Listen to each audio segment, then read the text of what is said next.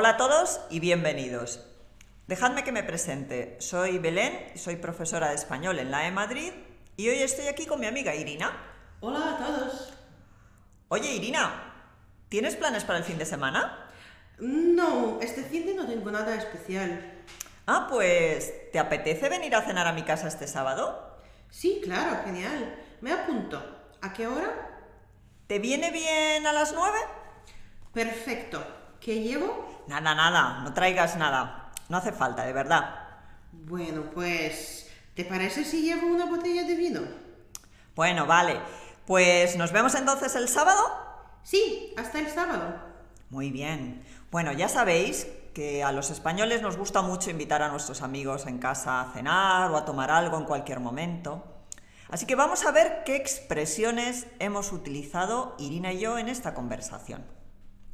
Para empezar, para invitar a Irina, yo digo, ¿te parece, te apetece quedar o venir a cenar, por ejemplo? También puedo decir, ¿te apuntas a cenar en mi casa? Para quedar a una hora, yo le pregunto, ¿te viene bien el sábado a las nueve? Y si quiero llevar algo, Irina, ¿qué digo? ¿Qué te llevo? ¿O te parece si llevo? O también, como a mí me gusta cocinar, puedo decir, ¿te parece si preparo, preparo un postre?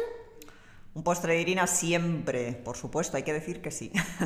bueno, claro, como buena española, eh, siempre diré que no hace falta.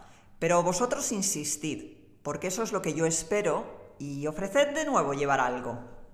Bueno, Irina, y una vez hemos quedado, nos despedimos con... Nos, vemos el sábado. Muy bien.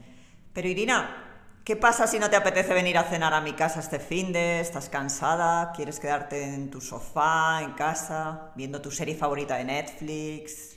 Bueno, en ese caso tendría que poner una excusa, ¿no? Sí, así es. A los españoles no nos gusta escuchar no gracias, no me apetece. Preferimos escuchar una excusa, aunque somos conscientes de que no es real, pero nos parece más amable. ¿Qué se te ocurre, Irina? ¿Qué tal? Uy, lo siento, es que este fin de tengo que ayudar a una amiga con la mudanza y voy a estar muy liada.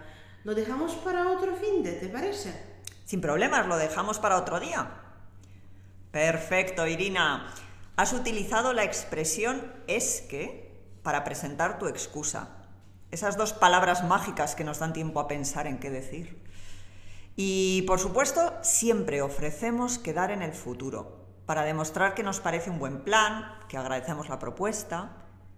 Y para hacerlo, utilizamos la expresión lo dejamos para otro momento. Bueno, pues ya estamos listos para ir a cenar a casa de nuestros amigos. Si te ha gustado, encuéntranos en nuestra página web www.laemadrid.com y únete a nuestros cursos acreditados por el Instituto Cervantes, online o en nuestra Escuela de Madrid. Hasta pronto.